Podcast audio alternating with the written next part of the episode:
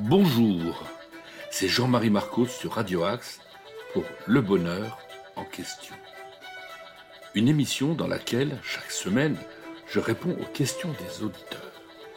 Des questions sur le bonheur que vous m'avez posées sur le site de Radio Axe ou sur les réseaux sociaux suivront un conte de sagesse et un titre de ma playlist du bonheur.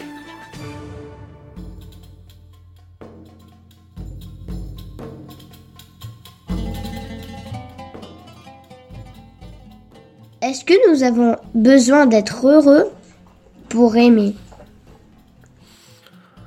Quelle jolie question que tu me poses, euh, Diego, et qui t'est vraiment euh, venue toute seule. Eh bien, écoute, euh, c'est...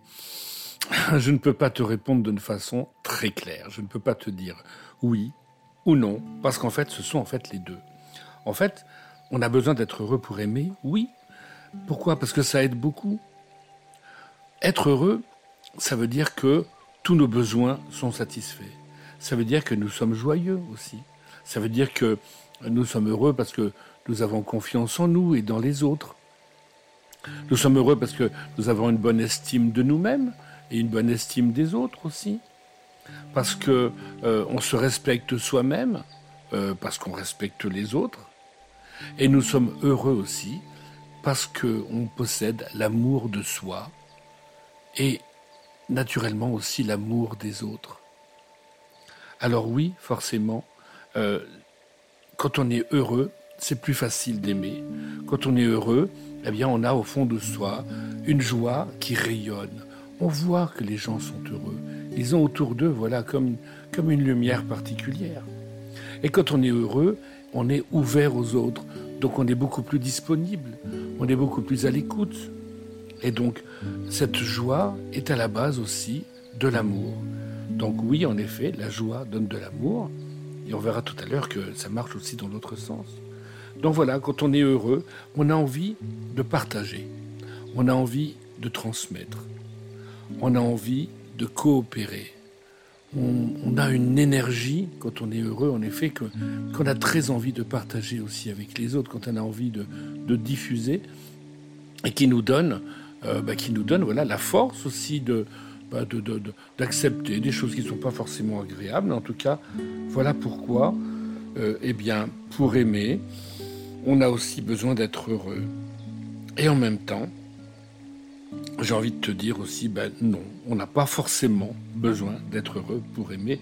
Et heureusement, parce que dans la vie, on passe tous par des moments qui sont difficiles. On a ce qu'on appelle des passes difficiles on peut vivre des pertes, euh, des chagrins. Et à ce moment-là, ça veut dire qu'on n'est pas très heureux. Est-ce qu'à ce, moment-là, on serait incapable d'aimer? Non, on est tout à fait capable d'aimer. Euh, à certains moments, on peut prendre conscience de tout ce qui nous manquerait pour être heureux. À certains moments, voilà, on est, on est obligé de puiser, voilà, dans ses ressources, dans ses joies peut-être du passé. Ces moments sont importants quand on n'est pas heureux pour clarifier ce qui se passe en nous et pour se dire voilà comment rester malgré tout positif, comment rester malgré tout optimiste, comment trouver de l'espoir. Donc même si on n'est pas heureux, on peut quand même aimer parce que tout simplement aimer aussi nous rend heureux. On peut aimer simplement aimer la vie sans aimer forcément quelqu'un, une personne ou, ou un animal ou une région. On peut on peut aimer la vie, on peut aimer sans objet de cet amour inconditionnel qui fait aussi partie de nous. Et aimer nous rend heureux parce que aimer nous euh, pousse à porter attention à l'autre. Parce que aimer nous, nous, évite d'être trop centré euh, sur soi-même, trop centré sur ses propres problèmes.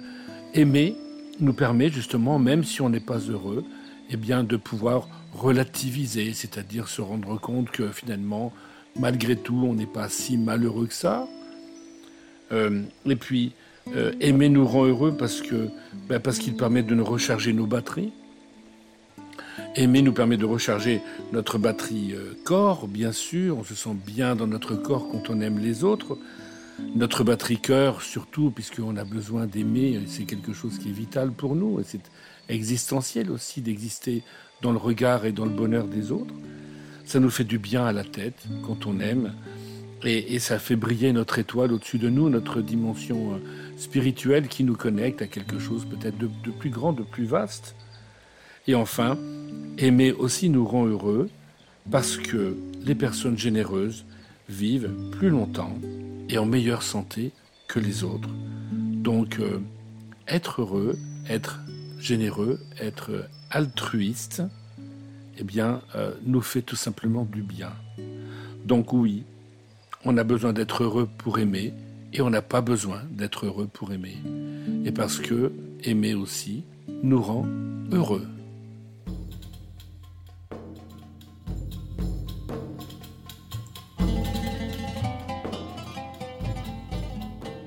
Peut-on vouloir le bonheur tout en étant fataliste? Eh bien, merci euh, Céline pour cette question euh, euh, qui aurait pu être un sujet du bac de philo. Voilà.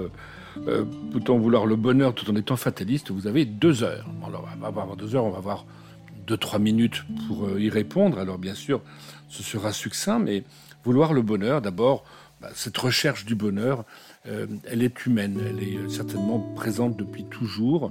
Donc à travers le temps, à travers l'espace, les hommes ont toujours recherché le bonheur. Finalement, qu'ils aient développé euh, euh, un état d'esprit fataliste ou pas. Euh, donc finalement, je pense que ça fait partie de l'humanité de vouloir le bonheur. Alors peut-on vouloir le bonheur tout en étant fataliste? Oui, le vouloir, bien sûr. Maintenant, l'atteindre, c'est autre chose. Là, mon point de vue est que on a plus de chances d'atteindre le bonheur si on n'est pas fataliste, justement. Qu'est-ce que c'est qu'être fataliste Être fataliste, c'est quand même être résigné. C'est développer une croyance qu'il existe une destinée, que tout serait écrit à l'avance. Et finalement, ça nourrit, euh, bien sûr, euh, des idées plutôt défaitistes, hein, puisque finalement, quoi que je fasse, finalement, euh, tout est déjà écrit. Alors, à quoi bon mettre de l'énergie à, chercher, à, me développer, à m'améliorer? Et donc c'est aussi à la source aussi de beaucoup d'idées euh, tout à fait pessimistes aussi euh, de la vie. Alors donc moi j'y vois en fait dans, cette, dans ce fatalisme bah, plutôt des dangers, plusieurs dangers. D'abord c'est que pour être heureux, comme je l'ai dit dans de précédentes chroniques, il faut surtout compter sur soi. Notre bonheur, il est là, à l'intérieur de nous-mêmes. Il n'est pas à l'extérieur. C'est-à-dire que le fatalisme, lui, compte sur des éléments extérieurs pour être heureux pour se réaliser, pour s'épanouir. Et donc, euh, ces éléments extérieurs, donc pour certains, en fonction de leur, de leur croyance, de leur philosophie, euh, ça peut être Dieu. Euh, pour d'autres, c'est l'État. pour d'autres, c'est leur entreprise. Enfin, et, sinon, en général, ce sont les autres. Donc, ce sont bien les autres qui peuvent décider à un moment donné si je vais être heureux ou pas. Et, ça peut être aussi, bien sûr, les biens matériels. Et à ça, je fais référence aux, cinq pièges dans lesquels nous pouvons tomber et qui peuvent nous empêcher justement d'être heureux, ce qu'on appelle les cinq pièges du bonheur. Hein, l'argent, on sait que c'est l'argent qui nous rendra heureux parce qu'on confond en fait la satisfaction immédiate du moindre désir ou, le confort avec le bonheur, qui, est une dimension différente. Il y a aussi euh, la beauté, le pouvoir, le sexe ou, la célébrité. Je ne reviens pas là-dessus, j'ai déjà abordé ce type de sujet. Pour moi, le danger en effet de ce fatalisme, euh, c'est de nier finalement notre propre liberté de choix et de nier notre propre capacité de, développer notre libre arbitre. Alors moi, je me, rapprocherais plutôt euh, de l'acceptation euh, telle que le pensent les, bouddhistes, par exemple, hein, dont Bouddha, on dit accepter. Accepter, c'est mettre son énergie là où elle est-il. Donc ce n'est pas se résigner, surtout ne pas se résigner. Et donc, ça veut dire développer une, écologie personnelle euh, qui fait qu'en effet, on va agir dans ce qui nous fait du bien, dans ce qui fait du bien à notre entourage, euh, sans venir dégrader euh, les lois, on va dire, naturelles. Et donc, en cela, on, peut imaginer on que le, le karma des bouddhistes, ça pourrait être du fatalisme, ce n'est pas. Le karma nous parle d'une loi de cause à effet. En effet, ben, toutes nos actions peuvent avoir une conséquence dans cette vie ou dans une autre vie. En tout cas, euh, le bouddhisme nous apprend à nous en libérer, euh, c'est-à-dire de mettre en place cette euh, loi merveilleuse qui permet, comme le, comme le disent les textes bouddhiques, de changer l'hiver en printemps. Donc si je reviens sur euh, cette question de base, peut-on vouloir le bonheur tout en étant fataliste? Le vouloir, oui. L'atteindre, c'est plus difficile. Et c'est plus difficile euh, parce que ça nous éloigne de notre capacité de trouver en nous euh, les ressources même de notre bonheur et de nous considérer comme étant libres de pouvoir aborder toutes les dimensions possibles de notre bonheur, la dimension physique, la dimension de notre corps, chercher le bonheur dans, une meilleure santé, une meilleure alimentation, chercher le bonheur dans une meilleure relation avec les autres, chercher le bonheur dans des projets et s'ouvrir à des projets personnels et enfin euh, chercher le bonheur euh, dans une, dans une dimension plus euh, spirituelle qui peuvent être justement ben, ces différentes pratiques qui peuvent être le yoga, la méditation, la contemplation, et puis pourquoi pas le qigong, la sophrologie, des arts martiaux, mais aussi la lecture, la poésie, ou l'expression artistique, euh, nous sommes tous capables de trouver en nous euh, des façons différentes d'exprimer nos émotions, d'exprimer nos pensées. Et cela nous, souvent, nous permet de, toucher une dimension que nous découvrons et des ressources inexplorées en nous-mêmes. Euh, pour moi, c'est aussi ce qui nous éloigne de la fatalité.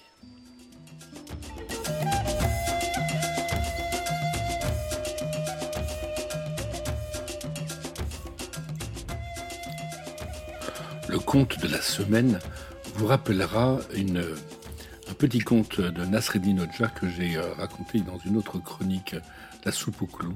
Mais cette fois-ci, euh, c'est une autre version dans une légende russe, sibérienne, pour tout dire.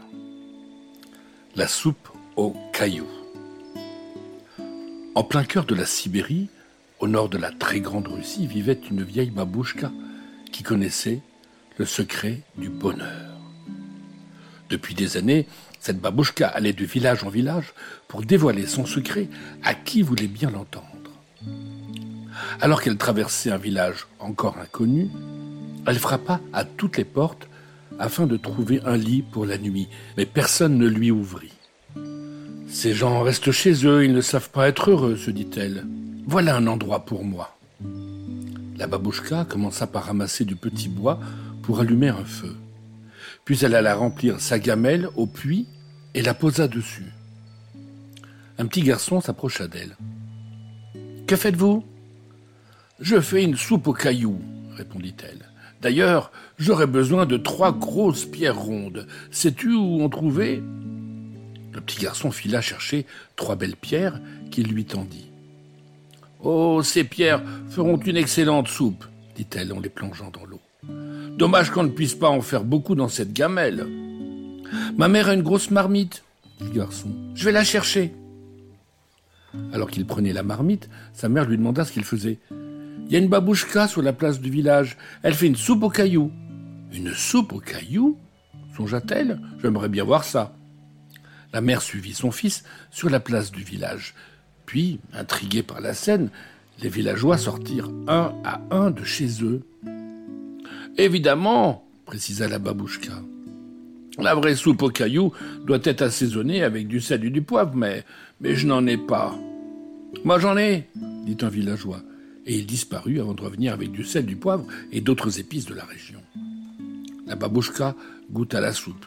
Hum, la dernière fois que j'ai eu des pierres de cette forme, j'y ajouté quelques carottes, c'était délicieux. Des carottes? demanda une autre femme. Je crois que j'en ai une ou deux chez moi, je vais voir. Et la femme revint avec un panier rempli de carottes, ainsi que deux beaux choux qu'elle se pressa de jeter dans la marmite. Hum, soupira la babouchka. Quel dommage que je n'ai pas d'oignons, ce serait si bon. Oh oui, dit un fermier, je cours en chercher. Et petit à petit, chacun apporta de quoi enrichir la soupe. Quand l'un avait à cœur de donner, le suivant donnait plus encore. Poireaux, tomates, saucisses, lard fumé, la soupe dégageait à présent une délicieuse odeur. Enfin, la babouchka déclara La soupe est prête. Tous se réunirent autour d'une grande table, apportant avec eux pain et boisson. Quel festin Au village, on n'avait jamais vu ça. Après le repas, chants et danses se prolongèrent jusque tard dans la nuit. Le village avait retrouvé le bonheur et la joie grâce à trois cailloux et une vieille, vieille babouchka.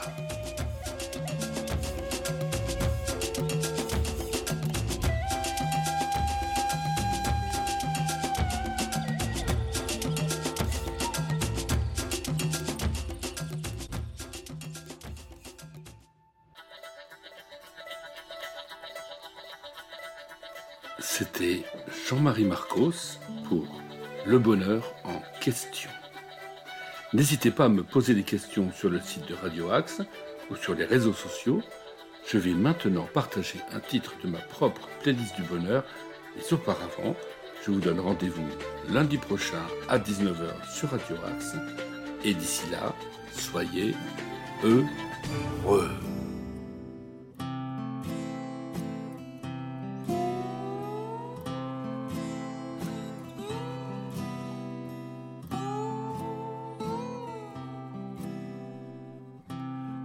Would this do to make it alright? While sleep has taken you where I'm out of sight, I'll make my getaway time on my own. Search for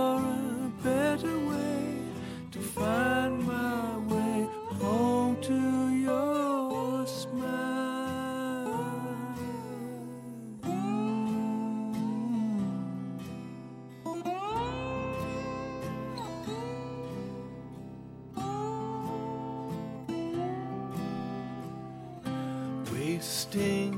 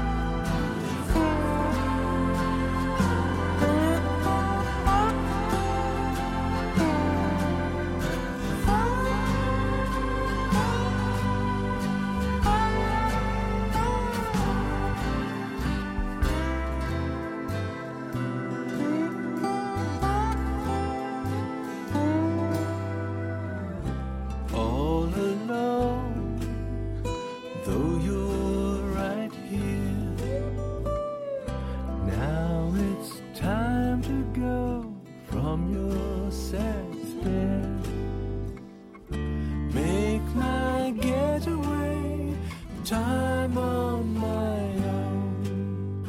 Leaving's a better way to find.